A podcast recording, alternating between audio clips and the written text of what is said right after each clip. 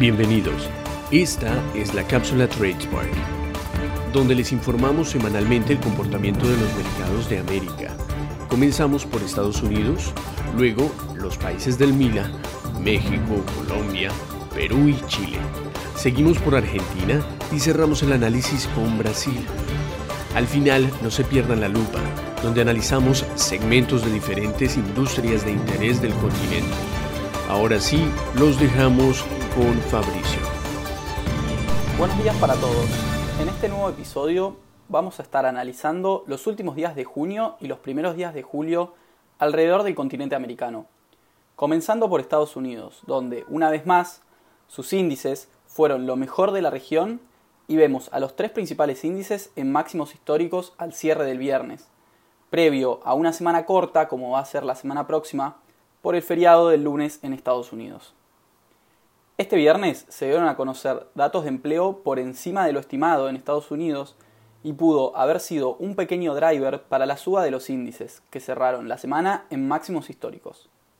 En primer lugar, el de mejor desempeño fue el Nasdaq 100, que dejó una suba de un 2,67% y cerró la semana en 14.727 puntos. Lo siguió el S&P 500 con un alza semanal de un 1,67% y cerró en torno a los 4.350 puntos. Mientras que el más rezagado fue el Dow Jones Industrial que mostró una suba semanal de un 1% y cerró cerca de los 34.800 puntos este viernes. Pasamos ahora a analizar a los distintos mercados del MIRA, que no mostraron una tendencia tan clara como vemos en Estados Unidos y donde los índices cerraron con muy poca volatilidad en una semana relativamente estable. Empezamos por México, donde se dieron a conocer datos de actividad económica del mes de abril que mostraron un pequeño retroceso del 0,2% respecto al mes anterior.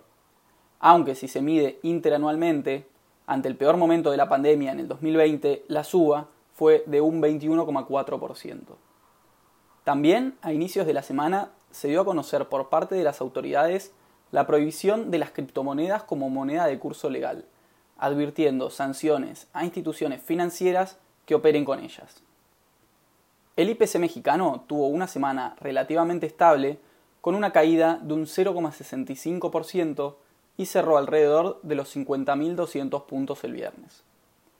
El peso mexicano siguió con la baja al igual que la semana pasada y se ubicó en 19,77 pesos, mostrando una caída de un 0,25% en su cotización respecto al dólar. Seguimos con Colombia, donde el Banco Central decidió mantener la tasa de interés en 1,75%, pero advirtió al gobierno que de persistir el elevado déficit fiscal, se pierde espacio de actuación por parte de la política monetaria. Por otro lado, también se dieron a conocer los datos de empleo en mayo que mostraron una tasa de desempleo de un 15,6%. El Colcap, principal índice de la bolsa de este país, volvió a subir esta semana, pero en menor medida que la semana anterior, y anotó una suba de un 0,4% semanal y cerró en 1.289 puntos. Por otro lado, el peso colombiano tuvo una semana bastante flat y cerró en 3.742 pesos por dólar, dando así una caída semanal de un 0,08%. Continuamos el recorrido con Perú, donde se dieron a conocer los datos de inflación del mes de junio, dando una inflación anualizada a junio de un 3,25%, mientras que el dato en la primera mitad del año acumulado mostró un 2,15% de suba y está por encima del techo de la meta de inflación del gobierno. El índice general de la Bolsa de Valores de Lima fue el más afectado de los del Mila y mostró una caída semanal de un 0,96%, cerrando el viernes en 18.788 puntos. El sol peruano rompió seis semanas seguidas al alza y mostró la moneda de mejor desempeño de la región en esta semana. La caída frente al dólar fue de un 2,51% y el viernes cerró en 3,88 soles por dólar. Vamos a ver la semana de Chile, donde se dieron a conocer datos de actividad de mayo que mostraron una suba frente a abril de un 2,6%, mostrando así un interanual de un 18,1% frente al año 2020. También se dieron a conocer datos de empleo, que reflejaron una tasa de desempleo del 10% en el mes de mayo, mostrando así una caída de un 0,2% frente al desempleo de abril. El IPSA, principal índice de la bolsa chilena, cerró la semana en 4.314 puntos, dando así una caída de un 0,8%, mientras que el peso chileno cerró el viernes en 735 pesos por dólar y se vio debilitado frente al dólar, mostrando un alza en su cotización en un 0,33%. Vamos a salir ahora de los países del MILA para pasar a analizar Argentina, donde en la semana se dieron a conocer datos de actividad económica de abril que mostraron una caída de un 1,2% frente a marzo. Pero si lo medimos frente a abril del año pasado, en los peores momentos de la pandemia, la suba en la actividad fue de un 28,3%. También, en esta semana, los bonos siguieron cayendo y alcanzaron algunos su mayor rendimiento desde la reestructuración de la deuda del año pasado, llegando a rendir casi un 23% en algunos casos. El mercado accionario también se mostró a la baja y tuvo el peor desempeño de todos los que analizaremos en este episodio. La caída del Merval en pesos fue de un 2,77%, cotizando a última hora del viernes en 63.330 pesos. Mientras que el mismo índice, medido en dólares, cerró el viernes en 368 dólares, mostrando una caída de un 4,44% y lleva tres semanas consecutivas a la baja. El peso argentino continuó con sus pequeñas depreciaciones en su cotización oficial del 0,25% semanal y cerró en 100,75 pesos. Mientras que en los tipos de cambio alternativos tenemos al contado con ligación con una suba de un 0,85%, cotizando en 166 pesos promedio, y el dólar blue con una baja de un 2,3% y que cerró el viernes en 170 pesos por dólar.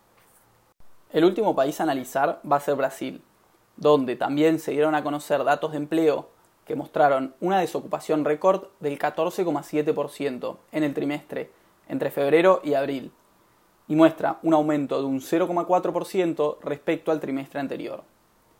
También se registró en junio un superávit comercial de 10.400 millones de dólares para el país. El Bovespa se mostró al alza en la semana con un pequeño incremento del 0,29% y cerró el viernes en 127.600 puntos. Mientras que el índice EWZ, medido en Nueva York, cerró en 40,27 dólares, dando una caída de un 1,88% semanal. El real volvió a superar la barrera de los 5 y fue la moneda de peor desempeño de la región mostrando una suba de un 2,64% en su cotización frente al dólar, y cerró el viernes en 5,06 reales por dólar. Para terminar con este episodio, vamos a ver a la lupa de esta semana. Una semana donde las protagonistas fueron una vez más la famosa FANG y fueron las que le dieron la suba a los principales índices norteamericanos. Con Apple subiendo más de un 5%, Microsoft un 4,7%, Amazon más de un 3% y Facebook que no solo subió casi un 4% en la semana, sino que llegó al market cap de un billón de dólares o un trillón como denominan en Estados Unidos. Un grupo en las que solo están las acciones mencionadas y sumando a Google que también subió más de un 2% en la semana.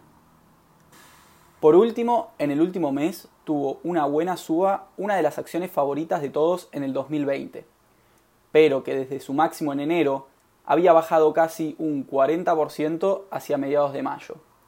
Esta es Tesla, que en el último mes dejó una suba de más de un 18% y este viernes reportó entregas récord de vehículos en el segundo trimestre del año.